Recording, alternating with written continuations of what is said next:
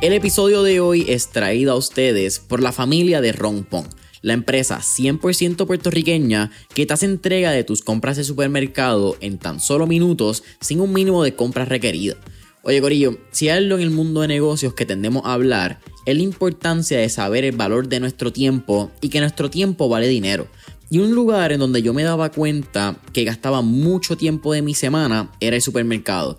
Porque no solamente tenía que ir una o dos veces dependiendo de qué necesitara, pero si iba a un supermercado que no conocía, tendría que gastar más tiempo porque no sabía el orden de las góndolas.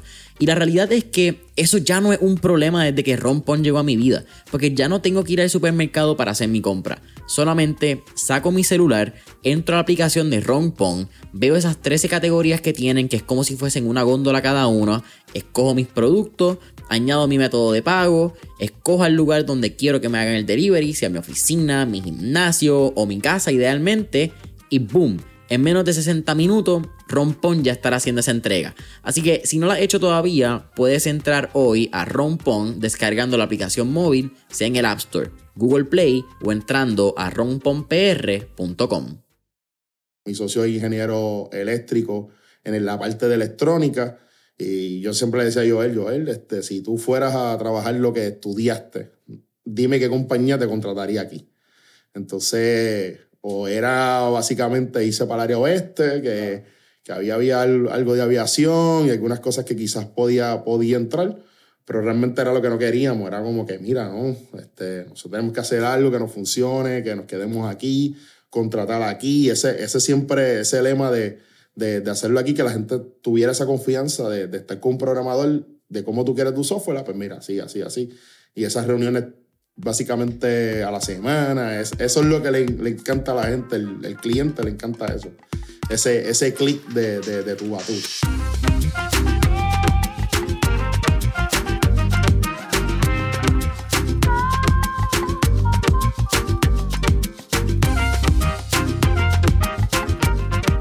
¿Qué es la guía de familia? Mi nombre es Jason Ramos y bienvenidos a Mentores en Línea un podcast donde hablamos con los empresarios e influencers responsables por las marcas más destacadas, para que así conozcas quiénes son tus mentores en línea. Y en el episodio de hoy me acompaña Luis Carpio, quien es socio fundador y presidente de Pixnavi una corporación innovadora y dinámica que se enfoca en el desarrollo de software para dispositivos móviles y plataformas web. Brother, ¿qué está pasando? Un absoluto placer tenerte aquí. Jason, gracias por la invitación. Este, contento de estar aquí contigo. Eh, fan tuyo, número uno, así que siempre, siempre quería sacar el tiempito para meterle a esto y hablar un ratito aquí. Oye, lo estamos haciendo en persona, como te dije al, inicio, y para darle el shout out al, al gallo, al pana supe de ti por Alexander, Alexander Rivera, mi hermanazo. Eh, y siempre, siempre, me hablaron cabrón de ti. Y siempre me decían, tienes que entrevistar a, a Luis. Eh, Alexander Espana, fiebre de carro, exótico.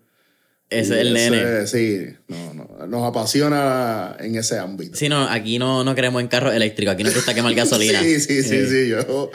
Eh, Tesla más adelante, cuando sea obligatorio. Eficiente y cuando tengamos puestos para cargarlo en cualquier lugar. Ah, eso es importante. Hoy, hoy hablaron de eso en el periódico, vi algo por ahí que, que quieren meterle muchos cargadores y hacer eh, la isla. En un sistema de energía que no es sostenible, ¿verdad? Y... ahora mismo se va la luz a rato. ¿Qué, querer, eh, hacer todo eléctrico. Está un poco complicado como que ese temita de, de eh, carros eléctricos. Está difícil, vamos a ver qué pasa. Mira, brother, algo que me parece bien interesante, porque sigo a Pixnavi hace mucho tiempo, pero tuve la oportunidad de irme un poquito más adentro en la historia tanto tuya de Pixnavi, cómo nació, y creo que nos podemos ir a la Universidad del Turabo, como que rest in peace, lo que era la Universidad del Turabo, ahora Ana Geméndez, recinto del Turabo. Pero ¿cómo era Luis de joven? ¿Siempre te apasionaba la tecnología? ¿Era un chamaco curioso por las cosas de innovación? Sí, mano, siempre, siempre he sido de, de tecnología, computadora. Me acuerdo cuando estaban las Compact en Radio Chat, que eso era siempre en la vanguardia. Mami siempre tenía una tarjeta de crédito y salía algo nuevo, yo lo quería y mami pasaba la tarjeta. Y siempre, siempre ese era lo que, lo que me apasionaba después, de, después del béisbol. Yo jugué, jugué muchos años béisbol Este, mi cosilla me dio un infarto, por eso no, no, no pude firmar, no pude hacer muchas cosas que era como que la visión mía. No jodas. Sí, bueno, a los 19. Eso fue, ya tú sabes, aquí, esa señorita que está por ahí fue la que me salvó. Eh, entonces, pues fue, fue difícil para nosotros, para mí, obviamente para mi familia. Fue como que eh, San Luis estaba interesado, ah, mira el catcher, este, mucho draft, muchos juegos de estrella. Y a los mismos 19 años, cuando ya básicamente me tocaba salir para afuera, para pa, universidad en Estados Unidos, entonces buscar esa oportunidad de firmar, pues ahí me dio, me dio el infarto y... ¿En un juego? No, fue, fue comiendo, realmente fue un restaurante este, y fue bien random, fue como que un, un, infarto y, y, básicamente después de ahí no hice más nada que, que si no jugué clase A, este, eh, con las piedras, doblé con las piedras y entonces pues ahí entonces fue, fue mi, último, mi último intento de pelotería. Entonces ahí yo dije, bueno, ¿qué vamos a hacer? Hay que hacer dinero, hay que sacar mi familia de pobre. Este, mis papás vinieron, son inmigrantes dominicanos. Este, y yo decía, no, esta gente tengo que hacer algo por ellos. Y ahí descubrí un poquito más lo que era la programación, ciencia en cómputo, y me fui metiendo por esa, por esa rama. Oye, yo no sabía uno ni el lado de, de pelotero, de deporte, y mucho menos que tuviste un evento que te cambia drásticamente lo que tú veías como joven que era tu futuro. Y yo creo que quizás podemos empezar a hablar por eso, porque también hablamos en el pre-podcast session de cómo quizás muchos jóvenes quieren aplicaciones, pero no entienden el lado. Mirando atrás, ¿qué elemento, qué herramienta te dio la pelota que hoy en día has podido aplicar a, a Pixnavi como negocio? Acho, viejo, una, que obviamente la pelota es disciplina. Tú tienes que tener una disciplina para tú ser el mejor, pues tú tienes que tener una disciplina de estructura. Tú tienes que levantarte a las 4 de la mañana, hacer, hacer ejercicio básicamente más cardio, durante el día entonces practicar entonces un poco más lo que es lo técnico. Y pues así mismo yo fui implementando todo Navi como si esto fuera realmente un entrenamiento de, de, un, de un, pelotero. Y yo lo fui entrenando Navi poquito a poquito, básicamente desde desde empezar pequeño y cómo mantener pequeño y ir creciéndolo hasta, el nivel donde está Pisnavi ahora, obviamente, y, y, hasta donde lo estamos moviendo. Que inclusive ya te, ya te mencioné dos o tres cositas que estamos haciendo. Pero realmente ese fue, ese fue el, el, el palo. Ahí fue como que mi, mi, mi, concentración de cómo yo llevo algo desde que no tiene nada, que tiene cero realmente, y lo, y lo, y lo llevamos a este nivel de, de que volverlo prospecto, eh, inclusive salieron muchísima gente que lo quería firmar, que cuando yo digo así es como que gente que me ofrecían dinero, este, que yo no sé ni quiénes eran, me decían, mira, estamos interesados en invertir en Pisnavi. Y era porque, digo yo que en el banco, pues, tenía cero y de repente este número y decían, ¿qué hacen ellos? ¿Cuál es el crecimiento? El mismo municipio de Cagua nos no, nos felicitó una vez, pues fuimos la empresa que más, que más, más, más rápido creció en un año. Este, a nivel de económicamente, porque era, eran contratos sobre contratos. Y, y, eso fue lo que nos, nos, nos, motivó a seguir creciendo todo el tiempo y haciendo cosas diferentes, nuevas, trayendo otros talentos de, de, de recursos, programadores eh, excelentes y siempre esa capacidad. Eso fue clave. Mencionaste también que tu papá son inmigrantes dominicanos. Sí. ¿Qué rol jugó ese lado de, de tener quizás el... ¿Verdad? Se habla mucho de la mentalidad de inmigrante. Y en tu caso quizás tú lo viste de segunda mano, tú no fuiste quien inmigró. Pero ¿cómo esa mentalidad de inmigrante influyó en tu desarrollo como joven a ser también ahora para el socio fundador de Pixnavi? Sí, mira, siempre, siempre la historia de mi mamá y de mi papá, de esa travesía, porque realmente en en aquel en aquella época ellos entraron ilegalmente, eh, realmente cogieron una yola, tirarse hacia el mar, donde se muere la gente, la gran, una gran mayoría. Eso no, no fue hace tantos meses que vimos un naufragio. Exacto. Y, y entonces, esa, esa historia siempre nuestra, nuestra madre nos, nos la recuerda a, nosotros, somos tres, y nos lo dice todo el tiempo. Mira, eh, eh, la vida es así, es dura, pero hay veces que hay que tomar riesgos. Y, yo soy un tipo bien arriesgado que a veces me, lo que yo, él y Navila me controla, me dice, mira, Luis, dale suave. pero yo soy bien arriesgado y entonces yo siempre he dicho a veces que no arriesga no gana. Y, en el caso de ellos le salió, le salió la vuelta y ellos pudieron llegar a este país, llegaron a trabajar, este, nos tuvieron a nosotros, nos criaron, nos dieron la, la, mejor educación en el béisbol. Eso fue, eso fue inversión pura de ellos. Este, siempre, siempre estaban ahí al, día, lo que yo necesitaba, si había que viajar, si había que que ir a Ponce, a lo que a, donde fuera, estaban ahí ellos el 100%. Y realmente eso fue lo que, lo que me hizo a mí este, crear, crearme con esa, con esa fuerza, digo yo, y con, y, con ese, esa dinámica que no todo el mundo la tiene de, de, ser arriesgado. Porque hay muchísima gente que tú le preguntas, mira, haz esto, y no, no, pues déjame analizarlo. Y mucho la, la, la, porque no, no tienen ese, ese riesgo de ese frío olímpico, como dicen. Claro. Así que que, que realmente eso, me, eso fue lo que me ayudó a no tener nunca ese frío olímpico. Yo nunca lo tengo desde situaciones bien high, donde estamos en las papas, como uno dice, y situaciones bien, bien difíciles, estamos, estamos igual. Siempre mismo esa, ese temperamento de, de, de meterle mano y, y el riesgo. Y darle para adelante. Sí. Vamos a la Universidad del Turabo. Esto tiene que ser, me imagino, 2009, 2010 cuando tú entras. Exacto. Nosotros, yo entré en el 2008 realmente.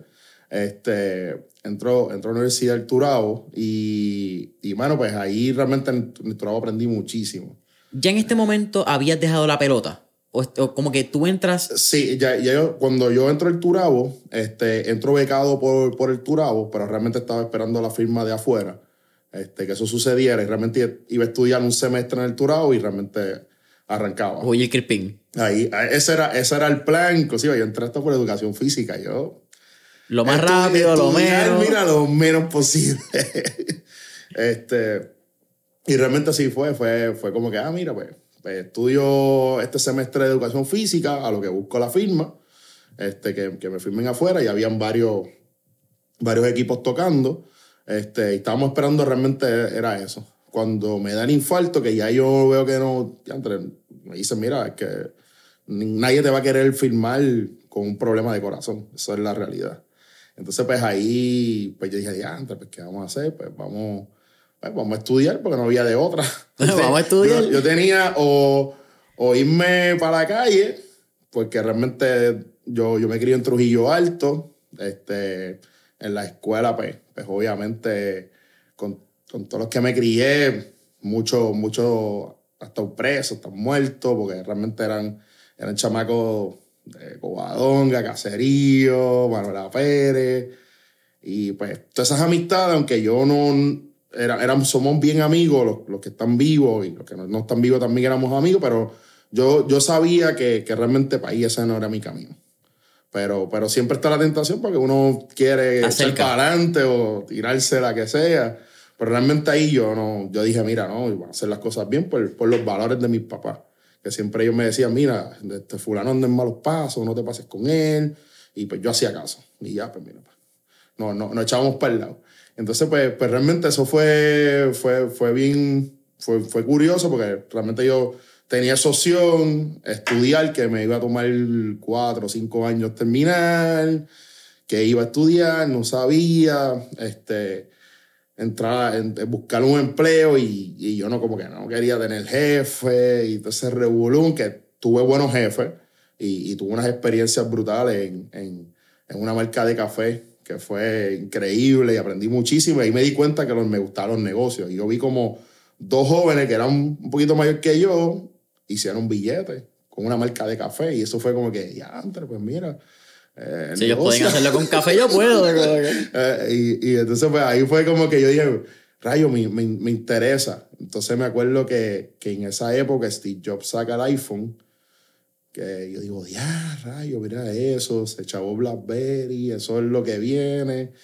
Entonces el App Store estuvo trancado por ellos dos años. Ellos, ellos solamente desarrollaban aplicaciones ellos. Entonces no, no abrían para, para que otra gente o otras compañías pudieran hacer aplicaciones e integrarlas.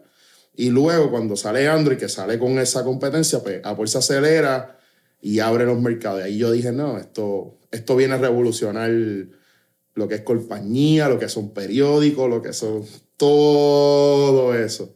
Y ahí es que yo empiezo mi travesía, encontrar socios que quieran meterle mano. Y ahí em, empieza el, cuento de todo el mundo. Ah, mira, te interesa, ah, tú estás loco, eso no es así, eso no es tan fácil.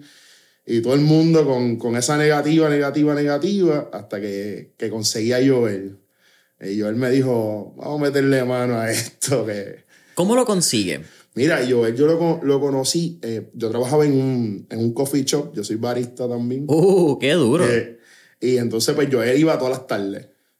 Y yo lo veía así, bien quito, pelú, este, solitario, siempre en la computadora. Y yo decía, este tipo tiene que ser programador sí o sí.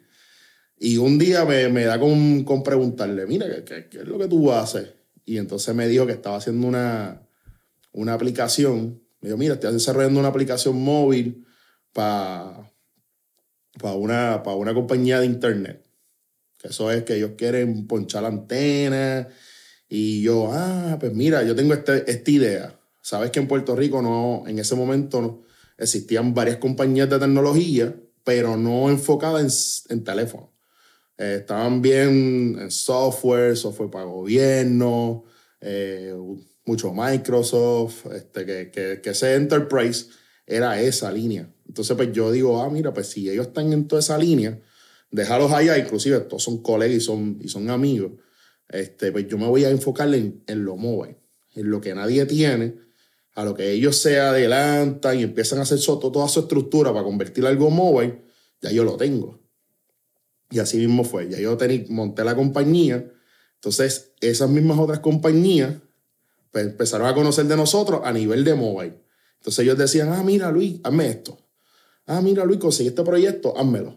Y entonces yo soy responsable de muchísimos proyectos que quizás no pueda decir aquí, que lo, lo, se, hizo o se hace en mi oficina, pero realmente pues, pues, pues ellos, me, ellos me contratan, porque a nivel de móvil, pues, pues nosotros tenemos, gracias a Dios, ese, ese alabado de, de, todas, de todas estas compañías de tecnología, que ellos dicen, mira, que ya, esta compañía tiene toda experiencia. Así que... Sí, están pulidos en ese lado. Y, y, y, ahí entonces nos hemos enfocado en esa parte, en todo lo móvil, relojes, todo lo nuevo que sale a nivel mobile, que se pueda mover o waterable, pues, ya básicamente ese estamos, estamos ahí comidos. Nosotros hacemos, obviamente, si hacemos software más clásico, más de computadoras o plataformas web y todo eso, pero eso es como algo añadido realmente. Sí, lo que ya está en el plato. Exacto. Pero, pero eso fue, ahí fue, ahí fue la clave. Realmente mi clave fue como que me voy a enfocar en lo móvil y ahí conseguí, consigo a Joel y, no, y, no, y empezamos a crecernos ahí bien fuerte en todo lo que es móvil. Ah, mira, hacemos aplicaciones móviles, aplicaciones móviles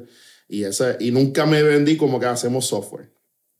Y nunca me vendí como una super empresa de un montón de gente. No, soy boutique. Este, tú quieres algo bien, pues, pues somos nosotros. ¿Me entiendes? Entonces, si quieres algo más, más suave, pues mira, vete a, a otros países y lo hacen mucho más barato, pero sabes que la calidad no va a ser jamás la misma. Sí, la calidad y control. Y, y control, que esa es la mayoría que conozco muchísima gente que ha perdido muchísimo dinero buscando, buscando gente afuera por, por ahorrarse dinero y, y eso, pues yo siempre me he vendido esa, esa parte boutique. Aunque hemos crecido un montón y somos muchísimos, muchísimos empleados, pero realmente siempre me vendo, soy boutique. Y, y, y me gustó eso.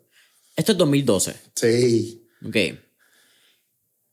Es cierto que parte también de la razón por la que nace Pixnavi es porque ustedes no querían irse de Puerto Rico basado en el empleo y lo que hacían en ese momento, que era desarrollo de software. Exactamente. Cuando este, ya yo estoy a punto de terminar mi carrera de universidad, este, yo tenía básicamente dos opciones. Era o irme aquí por un, obviamente lo que dicen, un salario básicamente mínimo, pues estás empezando, no tienes experiencia, o realmente cogerle e irte para afuera.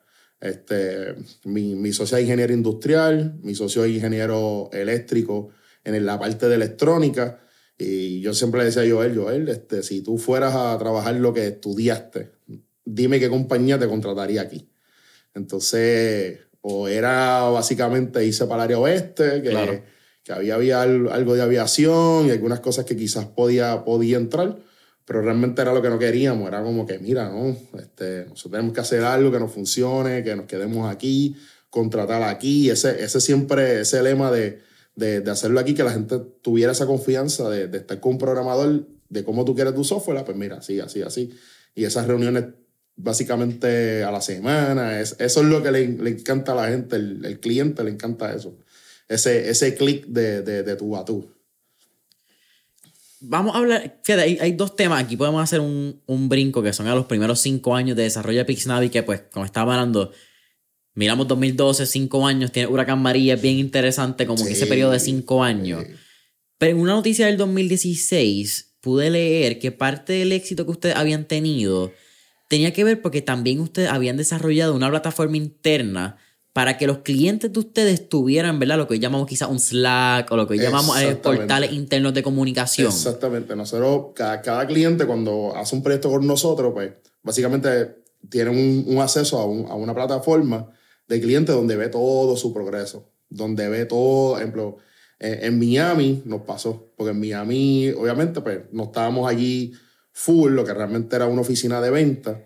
Entonces, pues nosotros decimos, mira, pues, decidimos, vamos a hacer un software donde ellos se sientan como si estuvieran en la oficina de nosotros, donde ellos pudieran ver cómo va. Ah, mira, cuáles fueron los, los, los, los, los bench de hoy a nivel de código, qué fue lo que hicieron, qué se trabajó, eh, qué ya puedo probar, qué no puedo probar todavía, qué se va a hacer mañana.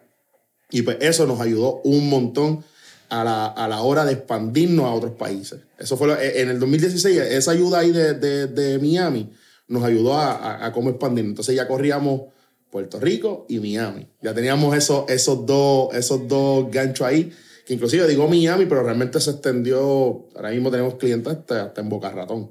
¿Entendés? Ya estamos ya, básicamente toda esa, toda esa Florida bastante, bastante amplia y tenemos bancos, ya lo you name, empresas de flores, grooming, de todo, básicamente. Eh, hay mucho, hay mucho, mucho comercio allá y, obviamente la tecnología ya está...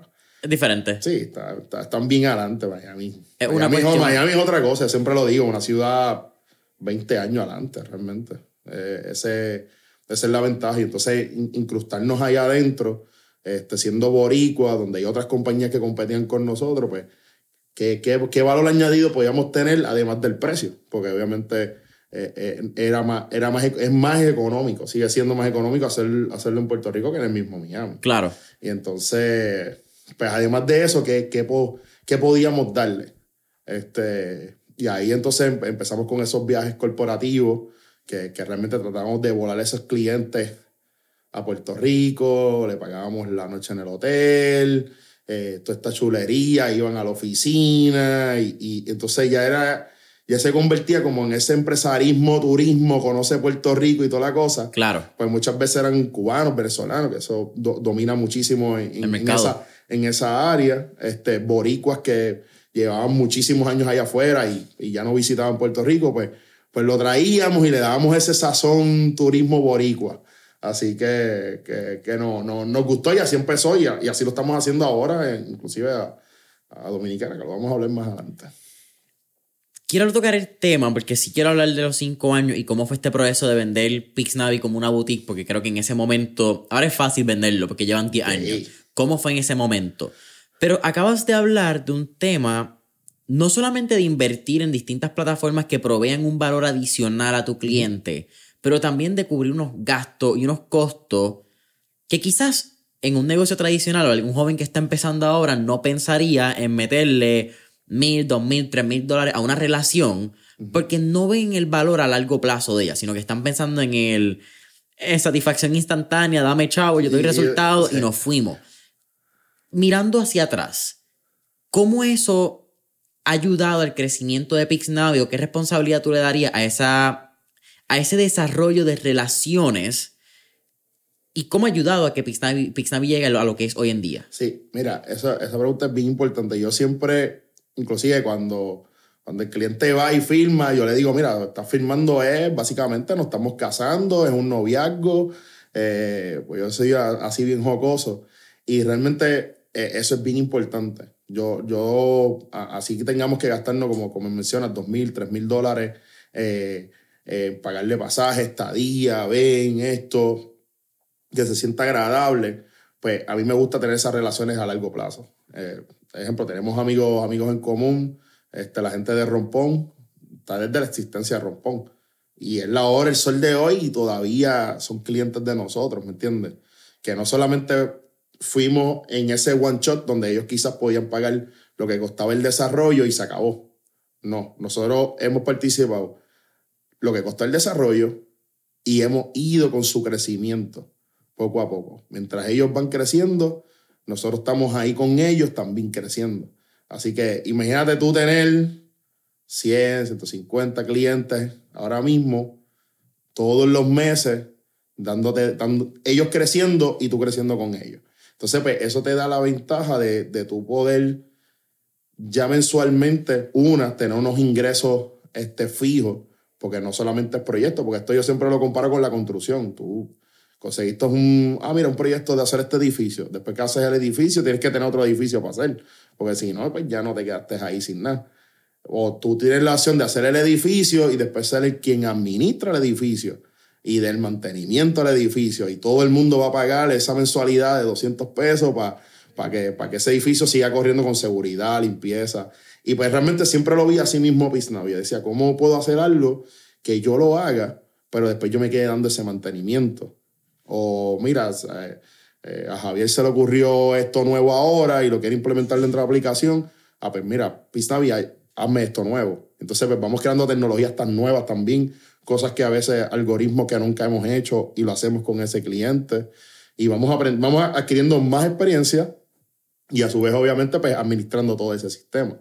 Que siempre con nosotros va, pues, va a ser coto efectivo para tú buscarte un team, hacerlo tú, eh, que realmente todo el mundo decide lo mismo. Lo mismo, lo mismo Liberty dijo, no, este, Liberty tiene un equipo grandísimo de, de desarrolladores, impresionante y buenísimo, pero ellos están enfocados en otra, en, otra, en otra temática, completamente aparte a lo que era el website, la, experiencia de pagar, del usuario eh, subir el HBO, de comprar un pay-per-view online, toda esa otra parte, la, la, aplicación Liberty Go. Entonces, toda esa parte, pues ellos no tenían ese miedo, como que somos buenos, pero no, realmente no. Y, y tuvimos nosotros y la relación de, de Liberty, 6, 7 años. Entonces, pues, pues es eh, tanto pequeño como grande, pues buscamos siempre tener ese, ese match, esa relación todo el tiempo para para garantizar obviamente el crecimiento de ellos, pero a la misma vez nos van creciendo a, paralelo a nosotros también. Así que esa es la ventaja. Ahora suena fácil hablar de, de, de clientes, 6, 7 años de relación. Ya ustedes están establecidos, como dice, por usar la palabra, aunque a veces es como una palabra que me rejode, pero son los gurús de desarrollo móvil. son, son el lugar a donde la gente va a desarrollar aplicación móvil en Puerto Rico, Miami, República Dominicana. Pero esos primeros cinco años, ¿Cómo fue vender este concepto? Uf, era difícil se y, y tardaba. No como ahora, realmente llega un lead y tú en, en dos semanas el tipo está dando depósito, firmando contratos y sí, ya. Pero antes era mucho más complejo porque la gente tenía el miedo de, ah, este, y si me pasa como, como he escuchado en India, que los tipos se desaparecen. Y entonces pues ya nosotros ahí entrábamos como que, ah, no, somos, somos boricuas, somos de aquí, vamos a estar tú a tú. Y ya eso ahí matábamos ese miedo. Entonces era, era, era como íbamos matándole el miedo a ese cliente. Entonces lo mismo era, ah, después que yo desarrolle, ¿quién me va a administrar esto? Entonces, ah, pues mira, nosotros tenemos unos planes de, mantenimiento. Entonces, pues, pues, cada miedo lo íbamos opacando con una, con una solución que el cliente se sintiera cómodo. Entonces, eh, al principio fue bien difícil hasta que llegó realmente un, un cliente que fue, ah, mira, este, ya yo hice con y hice esto. Y sí funciona, bregó, ellos son buenos, dale para adelante, responsable, ya. Entonces ya ahí se empezaba a vender solo. Empezó esa cadena de, de confianza. Mira, él, fue el que desarrolló la gente con Liberty, le hace cosas a, agencias de publicidad grandísimas, marcas grandes, M&M, Sneaker, este, le hacen cosas a esta gente. Ya entonces la confianza es más plena porque tú dices, ah, pues si eso lo hace a, a los grandes, conmigo no va a tener problema. Y ese fue, y ahí fue realmente la ventaja de esos cinco años que crecimos bruscamente. Eso fue de 0 a 100 Flow Bugatti. Así que, eh, de que bien acelerado, que yo, yo, a veces, yo a veces, inclusive tengo, tengo un, mi mentor, eh, que, que es Joey Rivera, de Ultimate Solution, le mando saludos. Siempre me sentaba con él, pues era vecino de oficina, tenía una oficina muchísimo más grande que la mía, la mía era bien chiquita, Y yo me sentaba con él y le decía, mira, yo tengo esto y esto va así. Y yo tengo miedo que esto sea un Fórmula 1 y yo no sepa pilotearlo. Porque realmente había muchas cosas que yo no sabía, que no entendía bien a nivel de concepto de contabilidad, este, de que el contable hizo tal cosa, de que el contable pagó aquello, de que todas esas cosas que uno al principio nadie sabe. Sí, no, y las escuelas nunca te lo van a enseñar. Y nada, sí, y eso fue que aprendimos. Y costaba dinero y aprendí, aprendí. Íbamos aprendiendo, pero yo siempre iba, iba donde Joel, mira Joel, ¿cómo tú haces esto? Mira Joel, ¿cómo tú haces lo otro?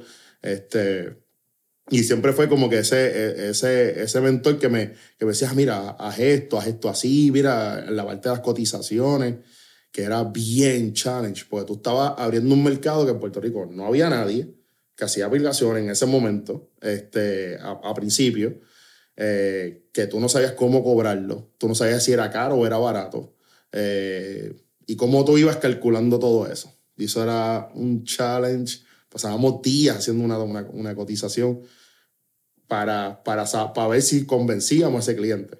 Pero íbamos con miedo de que se lo va a encontrar caro o se lo va a encontrar bien barato.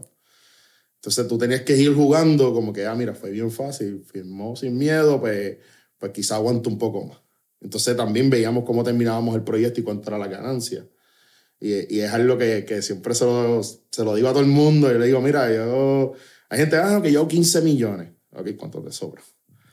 Entonces, pues yo siempre, siempre, siempre he sido de, Por eso que yo siempre creo mucho a nivel boutique. Porque tú puedes venir y decir, no, pues, yo hice 2 millones y me sobró 1.3. Ah.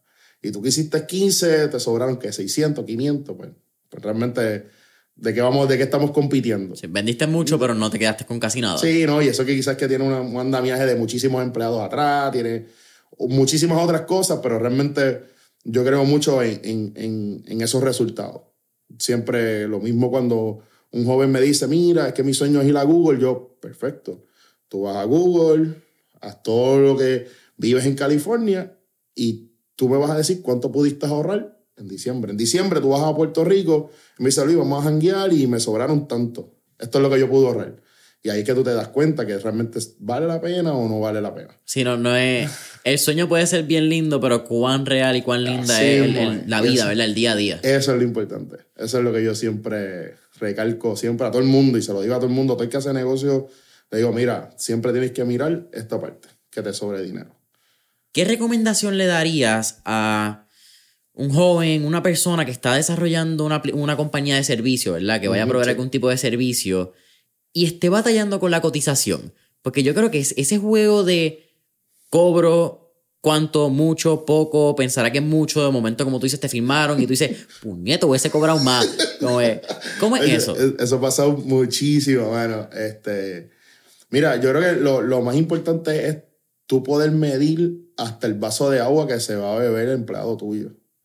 Yo, yo mido todo, todo, todo, todo. Eh, al principio no lo hacía y entonces tú decías, ¿cuánto? Porque yo saqué este presupuesto de salario, pero no sacaste el presupuesto, este, lo que tenía que pagar este, a Hacienda, no sacaste el presupuesto de, del agua, del papel, de que si compras donas a la nevera, eh, todas esas cosas misceláneas que vienen detrás, tú tienes que sacar, tienes obviamente que meterla ahí y, y sacar tu rey por hora a nivel de corporación. Entonces, pues yo, yo empecé, eh, al principio no lo hacíamos, y obviamente este mentor, este mentor que te menciono me decía, no, tienes que poner todo, todo, todo, todo, luz, agua, todo. Asegurarte que, que básicamente pues, pues, cubre toda esa hora y después tú vienes y le metes un por ciento, un 30, 40, 50%, para que realmente tú puedas ver ganancia. Y a eso, y a eso cuéntale que después cuando tienes que llenar planilla a final de año, pues otro, otro, el cierre de año es otra cosa. Así que tú tienes que, obviamente, pues, mantener eso. Yo mi consejo es, mano, ese rey por hora corporativo, sacarlo. Esa es una. Este, dos, la presentación. De cómo tú preparas una propuesta es bien importante. Yo he visto propuestas que yo digo, mano, esto no convence en venta cero. Tú ves una propuesta de nosotros y es súper llamativa, eh, que engrana, que te explica todo bien que te contesta todas las preguntas posibles que tú puedas tener, desde, si el código es mío a cómo me vas a hacer los acuerdos de pago. Entonces, pues, pues esa propuesta tú tienes que tenerla bien robusta, que la persona la lea y se quede sin ningún tipo de duda. Y obviamente, pues, pues te vendas como el experto, mira. Y tú cuando tú, tú compites con eso, pues ya es mucho más difícil. Este, dos, obviamente siempre dale algo de probar. Este, y te voy a hacer una anécdota de, de, de Liberty. Estaban, estaban unas compañías gigantescas y nosotros estábamos empezando. Y, y, recuerdo que yo, pues cada cual tenía una presentación de que tú podías, como tu compañía podía coger lo que Liberty necesitaba y cómo tú podías llevar la Liberty a otro nivel. Entonces, yo recuerdo que, que en esas presentaciones todo el mundo iba con una presentación, somos fulano, mengano, y podemos hacer esto, esto y por ti, y esto te va a costar tanto. Y ya. Entonces yo, le, yo, yo fui ahí más astuto y dije, eso, esa gente está acostumbrada a vender eso así. Pero nosotros vamos a hacer un prototipo. Nosotros hicimos un prototipo de cómo iba a ser todo ese website, esa, y ahí realmente voló la cabeza. Presentamos, sí, somos esto, esto, esto. Mira cómo se vería el website. Y entonces fue como que, ¿quieren verlo? ¿En serio? ¿Usted? Sí, mira, vamos a usarlo, vengan, vamos a usar el website. Y ellos pensaban que el website estaba hecho. Y realmente fue un prototipo y ellos dijeron, wow, estos tipos, esto es lo que estamos buscando. Entonces dimos ese, esa, ese extra que, que rompimos. Ya entonces la presentación de todo alrededor no, no servía porque ninguno dio algo visual de cómo realmente que éramos capaces. Entonces pues, ahí empieza esa relación con ellos eh, gigantesca con, con Liberty. 2017, cinco años, Huracán María. ¿Cómo fue eso? Mira, este Huracán María fue bien fuerte. Todo el, boricua que pasó el huracán aquí, pues sabe que, que fue detrás de, de, feroz más que todo y, destruyó básicamente todo a nivel físico y lo que tú podías ver, la, la carretera, la, luz, todo eso, pero hubieron muchísimos negocios detrás que se, se rompieron idénticamente. Este, todo, todas estas compañías de tecnología, que, los, que los, obviamente conozco y todos lo hablamos a cada rato, fue, fue un golpe. No había internet, no había luz. Eh, este, este cliente que estaba haciendo esta, este software me dice, mira Luis, para el software, porque realmente yo no voy a, a, meter dinero en eso. Porque ahora mismo yo tengo que arreglar todo el edificio, yo tengo que, que hacer muchísimas cosas. Entonces, pues ahí fue, para nosotros fue bien duro. Realmente de, de, de todos los clientes, este, solamente nos quedamos con, con, con, Liberty. En ese momento, Liberty, la oficina de nosotros se, se, se, se rompió, se mojó todo y realmente fue pérdida.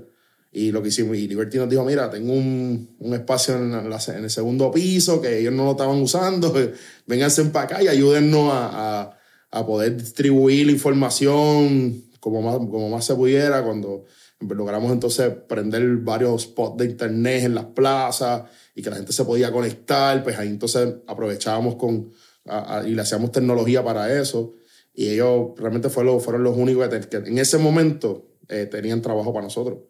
Eh, pero eso no, ya nosotros habíamos hecho todo el trabajo fuerte, realmente teníamos una nómina detrás gigantesca y entonces ahí Bisnavi reteniendo ese, empleo, ese empleado para que no se fueran para afuera, pues mucha gente se fue para Estados Unidos en ese momento. ¿Cuántos empleados eran para ese momento? Ah, eran como 32, más o menos, 33 por ahí. Ese, ese era el, el, número. Y entonces tratamos de mantenerlo por 10 meses, realmente sin trabajar. Eso era quemando dinero, quemando dinero, quemando dinero. Eh, esa es una. Dos, también te tienes que virar, que pues, Navi ya había crecido tanto que ya me había ido, me había ido a las casas de mi padre, yo me había comprado mi propia casa, eh, carro, y cuando tú vienes a ver, entonces tienes la empresa más lo tuyo personal, y entonces ahí se complicaba la vuelta. Fue, fue difícil, fue bien difícil para nosotros recuperarnos, fue, uff. Y al final los empleados se fueron porque llegó un momento que, mira, yo miraba la cuenta del banco y eso era nada, básicamente. Cada, vez menos. Menos, menos, menos, menos, no entraba ni un, ni un peso. Ya cuando las cosas empezó a, a, aprender de nuevo, que, que, empezaron a llegar a internet, que Liberty le metió duro y todas estas compañías de internet que empezaron a llegar a internet a otra vez de nuevo a las oficinas, oficinas empezaron a arreglar de nuevo, en dónde nos vamos a mudar, nos quedamos en el mismo sitio, qué falta, entonces todo era como que incertidumbre todo el tiempo. Eso, ese año completo fue incertidumbre. ¿En algún pues, momento pensaron quitarse? Acho, no, no, nunca. Yo te lo dije, yo siempre he sido bien arriesgado. Y desde estando en la ola bien arriba, surfeando la chilling, siempre estoy bien centrado en, en lo que es y lo mismo ha pasado cuando estaba abajo. Centrado, no, nosotros vamos a salir de esto, esto tiene que reponerse para atrás.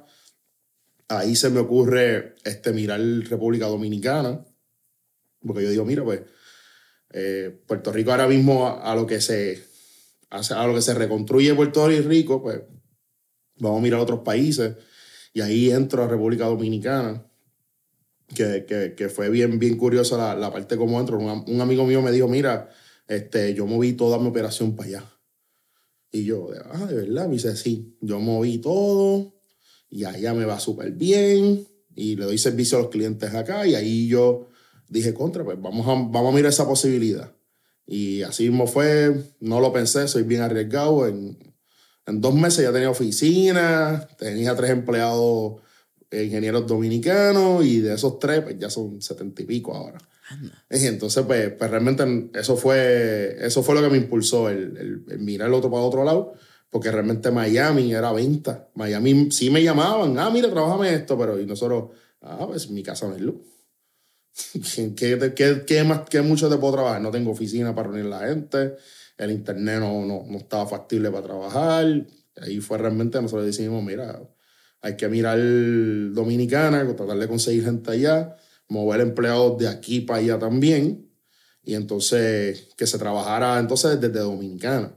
Y ese fue el éxito, pues, entonces empezamos a darle otra vez servicio fuerte a Miami y empezar a vender, pero realmente estábamos empezando de cero, porque quedamos todo el capital, literalmente. Y entonces fue un challenge, María un golpe duro.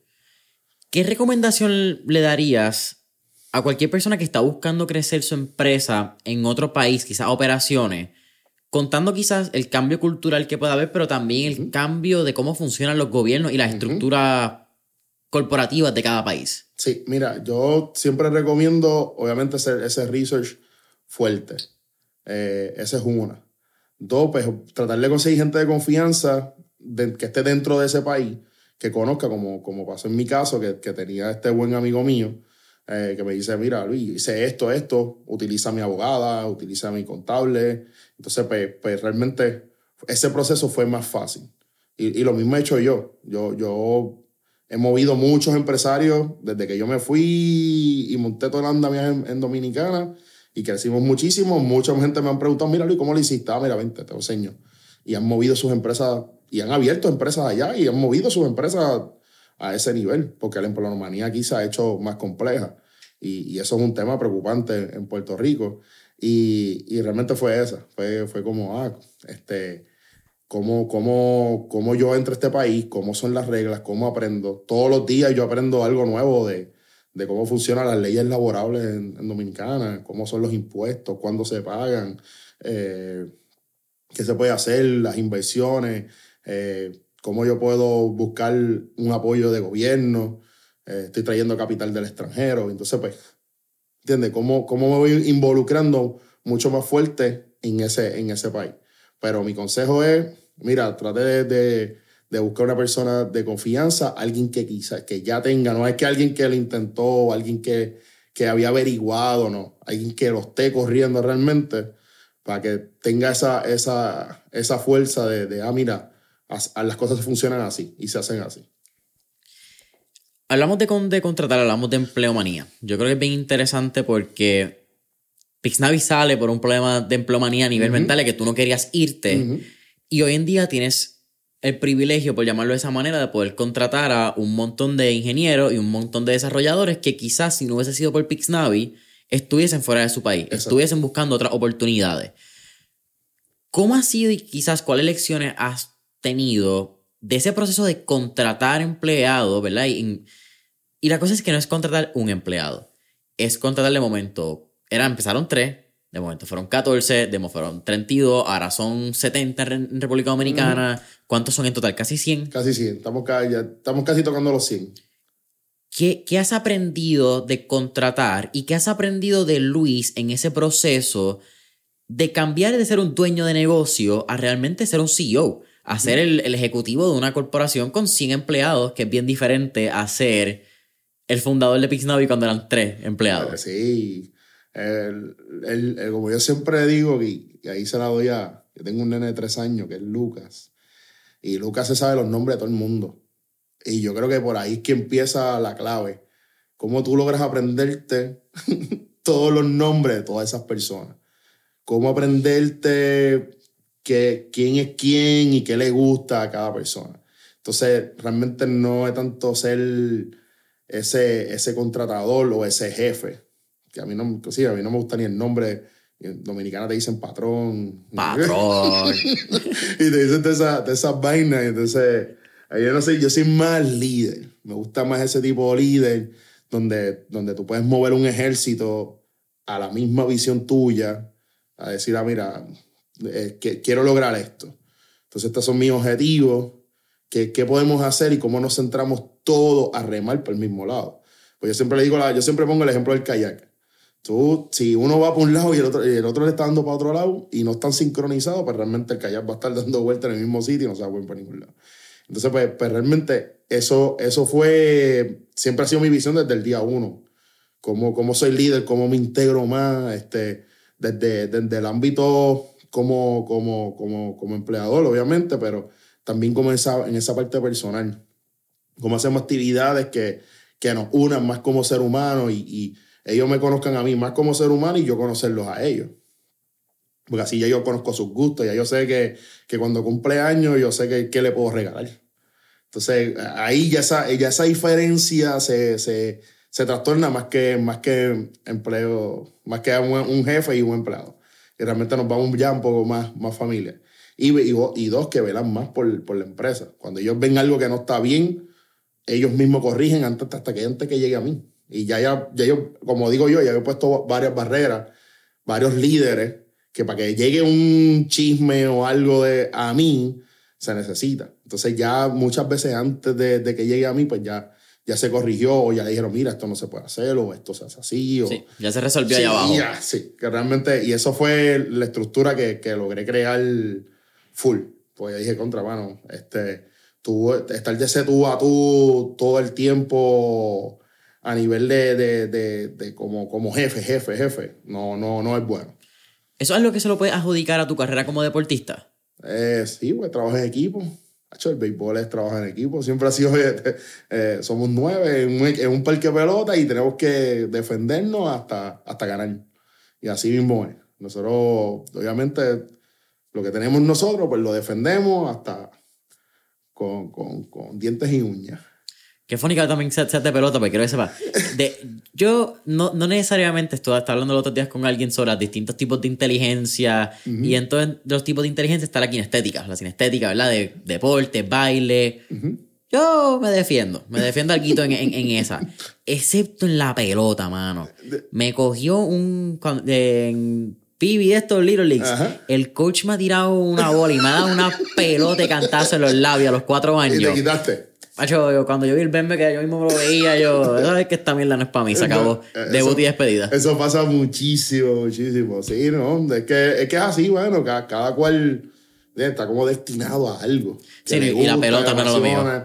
Eh, yo, yo conozco mucha gente que, que, que es brillante, mano, en los, en los, negocios y cuando van a la parte de deporte son, son flojos o viceversa. Conozco mucha gente, por ejemplo, en Dominicana, tú obviamente logras relacionarte con muchos peloteros que firman por millones y los tipos son millonarios y toda la cosa, pero cuando tú le hablas de negocio, se pierden, no saben, ah, pero hazlo tú, oh, yo pongo el dinero y, que todo se haga, ¿me entiendes? Y entonces ahí es que, pierden, ahí es que empiezan las pérdidas. Claro. Y eso pasó con muchos y deportistas boricuas. bueno, Félix Trinidad por, ¿verdad? El caso... Sí, en el caso de él, inclusive le compré, nosotros adquirimos una casa de él y lo conocimos en persona y es tremendo ser humano, pero realmente eso fue por porque no, nunca fue negocio, no, él no estudió eso, nunca se comió eso como tú y como yo, que, que ahora estamos pendientes que si el, el, euro está igual que el dólar, que, cómo está la economía, que si el Bitcoin bajó, que si... Él no. Él lo que está era pensando en cómo da puño y, cómo gana campeonato, más nada, y entrenar duro. que quizás es bien interesante, el, tirando el mismo contraste con pelota, con eh, boxeo la diferencia entre los casos de un Tito Trinidad y un Miguel Coto hoy en día. Obviamente es bien fácil, hay un refrán que no voy a decirlo, ¿verdad? Pero cuando ya tú sabes que algo pasa, pues tú sabes que no tienes que hacer. es bien fácil verlo. Pero hemos visto como un Miguel Coto que se ha reinventado, tiene distintas gasolineras, distintos negocios.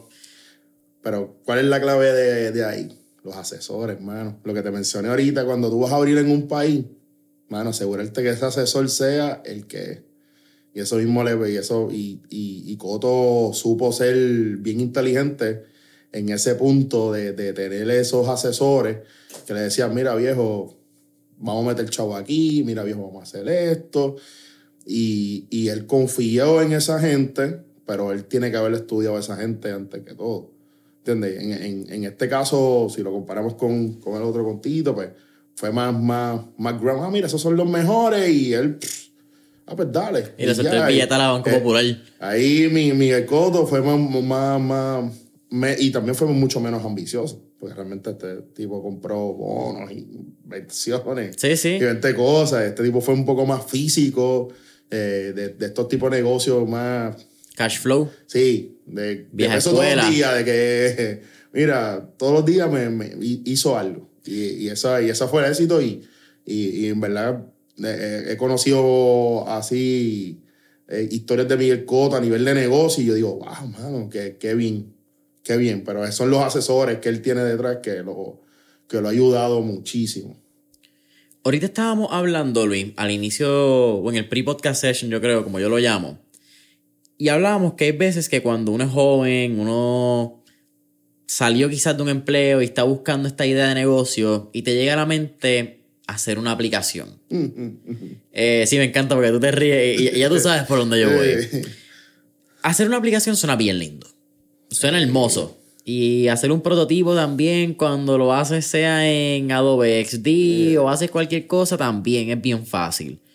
Pero basado en los 10 años que tienes de experiencia desarrollando particularmente móvil, como estábamos hablando, ¿qué tú has visto que son algunos denominadores en común, tanto de aplicaciones, empresas, ¿verdad? Porque detrás de cada aplicación hay una empresa que ha sido exitosa y empresas que no han dado pie con bola cuando lanzan una aplicación. Sí, Andrés, hay muchos factores. Pero el, el primer factor es que no entienden la tecnología. Y yo nunca le pido, ah, mira, aprende, aprende a programar o aprende tal cosa. No, eso, eso lo hacemos nosotros. Pero sí nosotros en el desarrollo lo integramos ejemplo, ahora mismo tú le puedes preguntar a Javier de Rompón en qué está hecho su plataforma, cómo funciona, este, si, si el procesador le pagó este mantenimiento, pues ya él sabe que en esta parte pues, la, aplicación va a tener algún tipo de problema.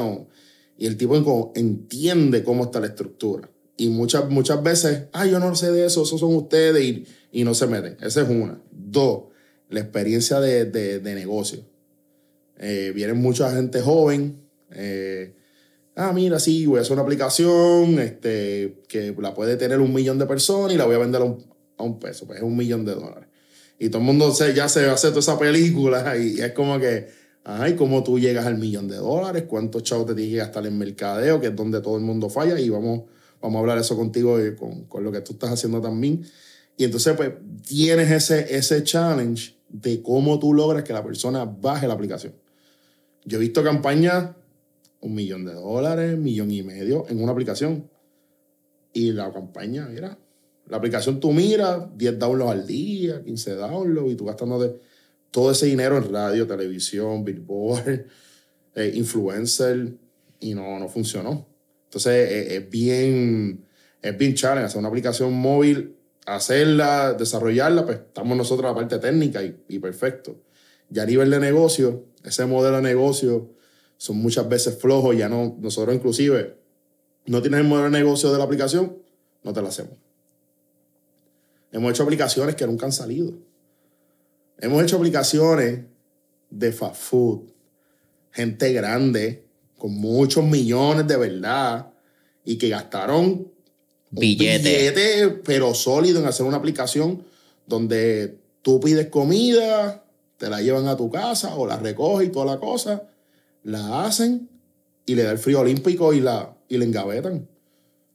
Y dicen, ah, es que no estamos preparados, ah, es que quizás la cocina no está preparada. Y hacen, adelantaron ese proceso de desarrollar algo sin tener entonces el andamiaje de cómo tú ibas a preparar toda esa comida, de un volumen de, de órdenes que te podían llegar por las aplicaciones. Entonces, eso era clave. Y yo decía, wow. Entonces, pues tú darle esa estructura desde el inicio es clave. Yo recuerdo Javier. Javier dijo, no, yo, yo decía, mira, pero ¿y por qué tú no abres Cagua? No, no, yo me quedo en Guaynabo, yo me quedo en Guaynabo. Porque él sabía que lo más que él podía dominar era, era esa cantidad de órdenes y en ese sector. Entonces él fue, abriéndose. Pero aquí mucha gente comete el error de que quieren. Yo digo, mire, ¿para qué mercado va a hacer la aplicación? Ah, es para el, mundo entero. Y los chinos, los japoneses, europeos, ¿cómo tú le vas a llegar? ¿Cómo ellos se van a enterar que la aplicación tuya existe? Eso no es real. Entonces ahí la déficit de mercadeo es súper fuerte. Este, yo la otra vez estaba con, con un decano de una universidad y estaba hablando de ese marketing. Porque ahora hablan de, ah, sí, marketing digital. Pero, marketing digital, ¿en qué sentido? ¿En reconocimiento de marca? Cool. ¿En qué sentido? ¿En que vendes un producto? Cool, qué vi. Y ese, y ese marketing que te haga darle ese botón, te lleve al App Store, tú le des bajar, pongas tus credenciales, bajo la aplicación, se registra, y hace el proceso entonces de lo que haga la aplicación. Hay un montón de pasos. Entonces, tú, acabas de entrar ahí. Es, un challenge grandísimo. Y yo creo que es bien interesante eso que mencionas, Luis, porque con, con marketing digital hay varias etapas. Entonces, la gente piensa que tú haces una campaña de marketing digital y ya ahí las cubriste todas y estás cubierto. Pero tú dijiste, hay un lado que es, y es como estamos trabajando en Da Colectivo, que es lo que, la compañía que estábamos hablando. Tú tienes tu awareness, tú tienes tu reconocimiento de marca. Y eso funciona hasta cierta escala. Pero luego de eso tiene una etapa de consideración, que es cómo te empiezas realmente a meterte en la cabeza de tu cliente para decirle mi aplicación, mi producto, mi servicio el que vale. Y luego tienes que convertirlo. Porque si no, tú puedes tener todo el brand awareness que tiene. Pero si tus campañas están en likes, tus campañas están en followers y en ningún momento son a convertir ese like, ese follow, a que baje una aplicación, a que baje un tipo de servicio, que contrate quizás tu software as a service, un SaaS que es bien famoso, está en nada, está en lo lindo, está en, en la dopamina de, las redes sociales. Mira, y, y, tú que eres el caballo en esa parte, y lo sé, este, pues hermano, ese, ese es el challenge. Y esa es la parte más difícil donde yo siempre le digo a la gente, y, te, y te, puedo decir que el, que el empresario dominicano lo tiene bien consciente, porque nosotros hicimos un proyecto bien grande a una, a una, a una cadena de pizza que se llama Pizzarelli en Dominicana, y en todo el país. es, el líder, es el líder en esa área. Y ellos dijeron, pues mira, si nosotros nos gastamos esta cantidad, pues esa misma cantidad es lo que va en mercadeo. Pero no solamente se enfocaron en que, ah, mira, este, tenemos una aplicación. No, no, no, no, no. Que ellos hicieron, cómo se fueron más allá. Ellos dijeron, ah, pues mira, este, nosotros vendemos todo esto por, por, por estas compañías como Uber, todas estas compañías de delivery, y ellos hacían marketing encima de esas órdenes, cómo ellos se empoderaban encima y cogían esas oportunidades y las convertían en venta, cómo disminuían el precio de la pizza y, que el usuario dijera, mira, me sale más, barato comprar la pizza por la aplicación de ellos mismos que por, que por un tercero. Y entonces, ¿entiendes? Esas estrategias de mercadeo fueron fueron criminales, de que yo decía, bueno, estos tipos saben lo que hacen a la hora de hacer un mercadeo, no solamente, ah, mira, tenemos aplicación, no, no, no. Ellos... Tenemos aplicación y... ¿Qué más? Esos tipos, qué sé yo, un mes, 60, 70 mil usuarios, clientes, usuarios que se volvieron clientes que le compraron. Wow. Entonces era como que, eh, rayos, esta gente sabe lo que están haciendo y cómo hacer marketing. Así mismo estamos con, con compañías de Punta Cana, hoteles, que están haciendo cosas que, que sí, nosotros somos el que le estamos haciendo el software, pero cuando tú mires el batallón de equipo que tienen detrás de mercadeo, de estrategia, gente especialista completamente en Google nada más, gente especialista en lo que es Facebook, eh, gente que saben cómo realmente sacarle provecho a un influencer, porque mucha gente, ah, no, le voy a pagar a este influencer porque me haga un post. No, no, no, no, papi, estos tipos saben lo que, sí, estos lo son... que hacen. Entonces, e- ese- he, he aprendido muchísimo con ellos, porque veo cosas a nivel de estrategia que yo digo, wow, mano, mira, eh, en Puerto Rico esta gente lo hubiesen podido hacer así, de esta manera, y, y quizás no la pensaron, quizás no tenían el, el equipo adecuado con, con la experiencia y, y los estudios que, que corresponden. Pero el, el mayor principal de las aplicaciones que fracasan es por el mercadeo. Eh, no es tecnología, no es este, experiencia de que el tipo no sepa de negocio. Es que en la parte de, de- del plan de mercadeo, que ya no se hace plan, yo no, no hago plan de mercadeo, pero tu estrategia de mercadeo, cómo está estructurada. Sí, es la pata que cogen. Ahí, ese es, la, ese es el golpe. Mira, Luis, casi terminando. Siempre al final hacemos cuatro preguntas de fuego, pero antes, es una pregunta que yo creo que en lo, que lo- los últimos episodios se me ha olvidado, pero creo que me gustaría cogerla y tú mencionaste que tienes un hijo de tres años, Luca.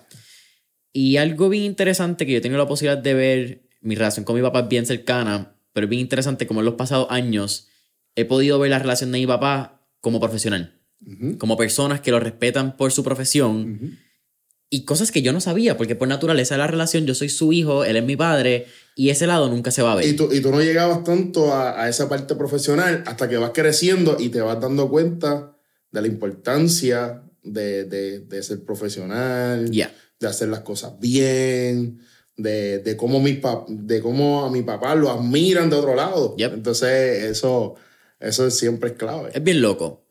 Si con eso dicho, si tú pudieras darle una recomendación a Luca de aquí a 15, 16 años, que escuche este podcast si lo encuentra, ¿verdad? En, en esta flipa, por usar la palabra española, que es el internet, que no sabemos cuándo dure ni si se va a Web3 ahora, acabar. Exacto. Web3 bien duro, así que ya lo sabes.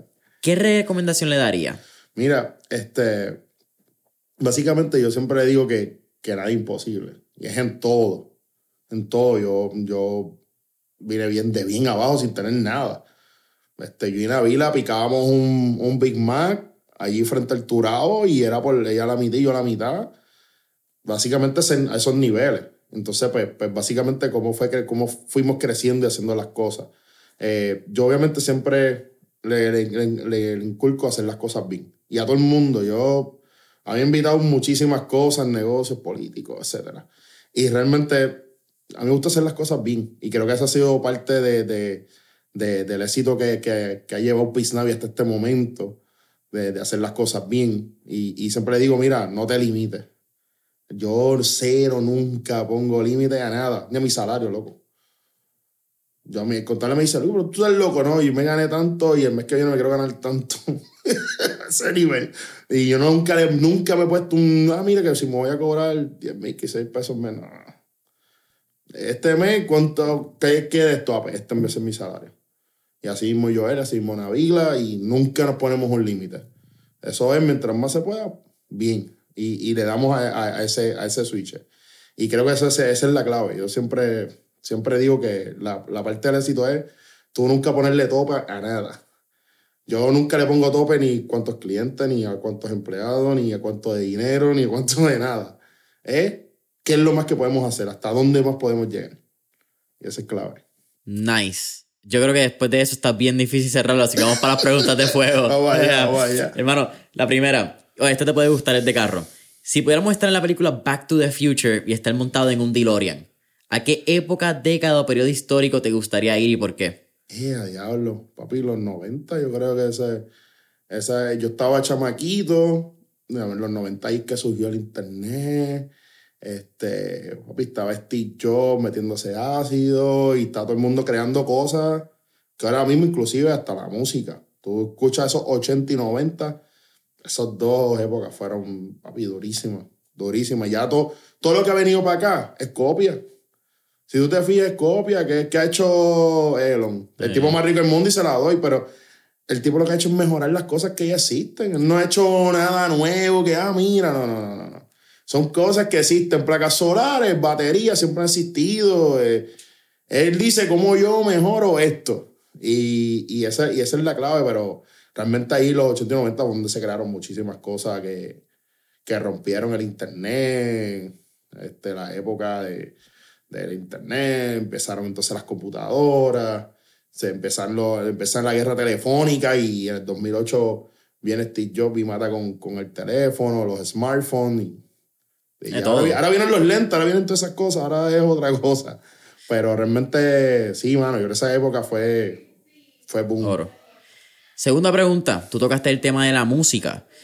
¿Qué canción? Tenemos un playlist en Spotify que se llama Mentores en línea, el playlist.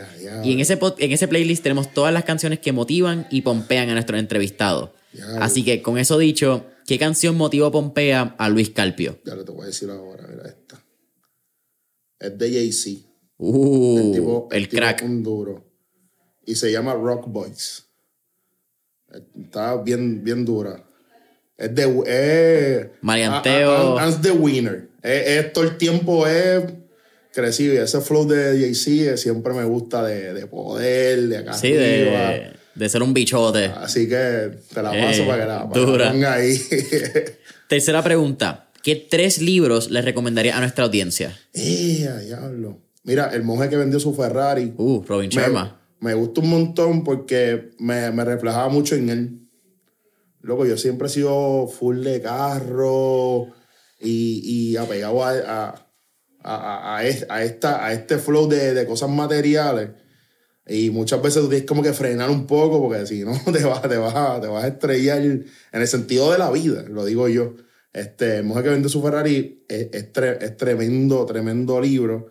Este, uno, mira, uno que descubrí los otros días que se llama Satán. una autobiografía realmente es como, como, si, como si Satanás estuviera contándote quién es él y toda la cosa, y está bien duro, porque te habla de, de, de lo que estamos viviendo ahora, de cómo la gente adora a ídolos o artistas o a influencers que están más perdidos en el lado espiritual, en el lado de, de ser humano completamente, y, y, te habla mucho de eso, y te cambia mucho la vida. Yo en esa parte de espiritual soy conmigo mismo todas las mañanas me coge esos minutos bien fuertes y lo mismo por las noches de, de cómo lo hice, dar gracias a Dios por, por esto, porque Luca hizo tal cosa, porque, porque apareció esto, porque por todo, por mi familia, gracias a Dios tengo mi familia completa y, y, soy bien en esa parte así. Entonces ese libro te ayuda a, a, a ver la vida de otra manera, de, que, de, cómo, de cómo es que Satanás piensa y todo el pero lo puedes buscar bien duro. Y el último, ya lo quien se comió mi queso. Uh. Está bien duro ese libro también. Así que, pues porque ya todo el mundo, mi imagino, te dijeron padre rico, padre pobre, tenían que haber dicho todo eso, pero esos son... Buenos los tres. Eh, son buenos, pero, pero estos, estos libros te van más entonces al área al área más personal, que es la que uno siempre tiene que mejorar para ser realmente exitoso, porque ya te va a tener un montón de millones y y tú, ser, y todo perdido. Y tú estás perdido, la familia ni sabe ni nada. Se va es como tú tienes un balance de todo. Tú, son ocho vasos de agua, cool, pero si te metes 200 vasos de agua. Todo en exceso es malo. Y si bebes menos, pues te vas a chaval. Pues así mismo es la vida. Un balance. Brother, ¿cuál es tu última pregunta? ¿Cuál sería un último tip o recomendación que le daría a nuestros escuchas? Pues mira, mano, este, todos estos escuchas que, que obviamente sé que, que, son o quieren ser empresarios, eh, bueno, edúquese. Eso yo creo que, es parte clave. Pues yo, yo en parte escucho mucha gente que dice, no, este, eh, ¿para qué estudiar? ¿Para qué la universidad? Pero sí, bueno, hace falta. Siempre, siempre va a hacer falta. Realmente educarse es clave. Eh, dos, no se quite. No le tenga miedo a las cosas. Creo que es bien clave en este, en este mundo del empresarismo se pierde y se gana. Tienes que saberlo, nunca vas a salir con un saco de ganar y ganar, pues eso no, eso no va a pasar. Así que, que mi consejo es no se quiten, metan manos, trabajemos, echamos Puerto Rico para adelante. Yo lo estoy haciendo PR en Dominicana y Miami, metiéndole durísimo, contratando gente en los, los tres lados. Y, y, bueno, crecer esto, que, la cosa, la cosa bien, la cosa pinta bien. Realmente Ahora en economías así bajistas es que vienen las oportunidades. las oportunidades y vienen los honrones. Así que. Eh, me gusta la dinámica con la pelota. Eh. Hermano, es un absoluto placer poder tenerte en el podcast. Eh, llevaba tiempo queriendo hacer esta entrevista. También soy fan y lo digo, aquí la gente piensa que uno manda un mensaje y las entrevistas se dan y no. Hay veces que toma tres, cuatro mensajes, hay veces que toma uno o dos años, puede tomar un poquito más, pero las entrevistas pasan cuando tienen que pasar, no es cuando uno quiere. Así que, brother, es un absoluto placer. Cuéntanos, ¿dónde pueden conseguir más información sobre Mira, Pixnavi? este, sobre Pixnavi, pues pueden entrar a pixnavilas.com. Este, ahí pueden ver nuestro website. Durísimo Este, el site. Está así, bueno, ahí la- siempre nos dan, nos dan esas estrellitas de que el website está duro. Eh. Eh, las redes sociales, este, ahí pueden conseguir los números de venta, si están interesados en desarrollar una aplicación, si necesitan algún tipo de, bueno, hasta nosotros el- gente que está haciendo su propia aplicación nos dan y nosotros le damos recomendaciones o, o lo ayudamos con algo que esté trancado, así que, que somos bien open, somos un equipo bien grande, todos somos jóvenes, que, que en ese caso es, es bueno, este, y ayudamos a todo el mundo, realmente eh, es que todo el mundo echa para adelante. Pixnavilab.com, Pixnavilab en todas las redes sociales. Sí. Familia Mentores en línea, saben que nos consiguen en Instagram y Facebook como Mentores en línea, de esas cinco estrellitas, comentarios, review en Apple Podcasts, Spotify, YouTube. Y hasta la próxima.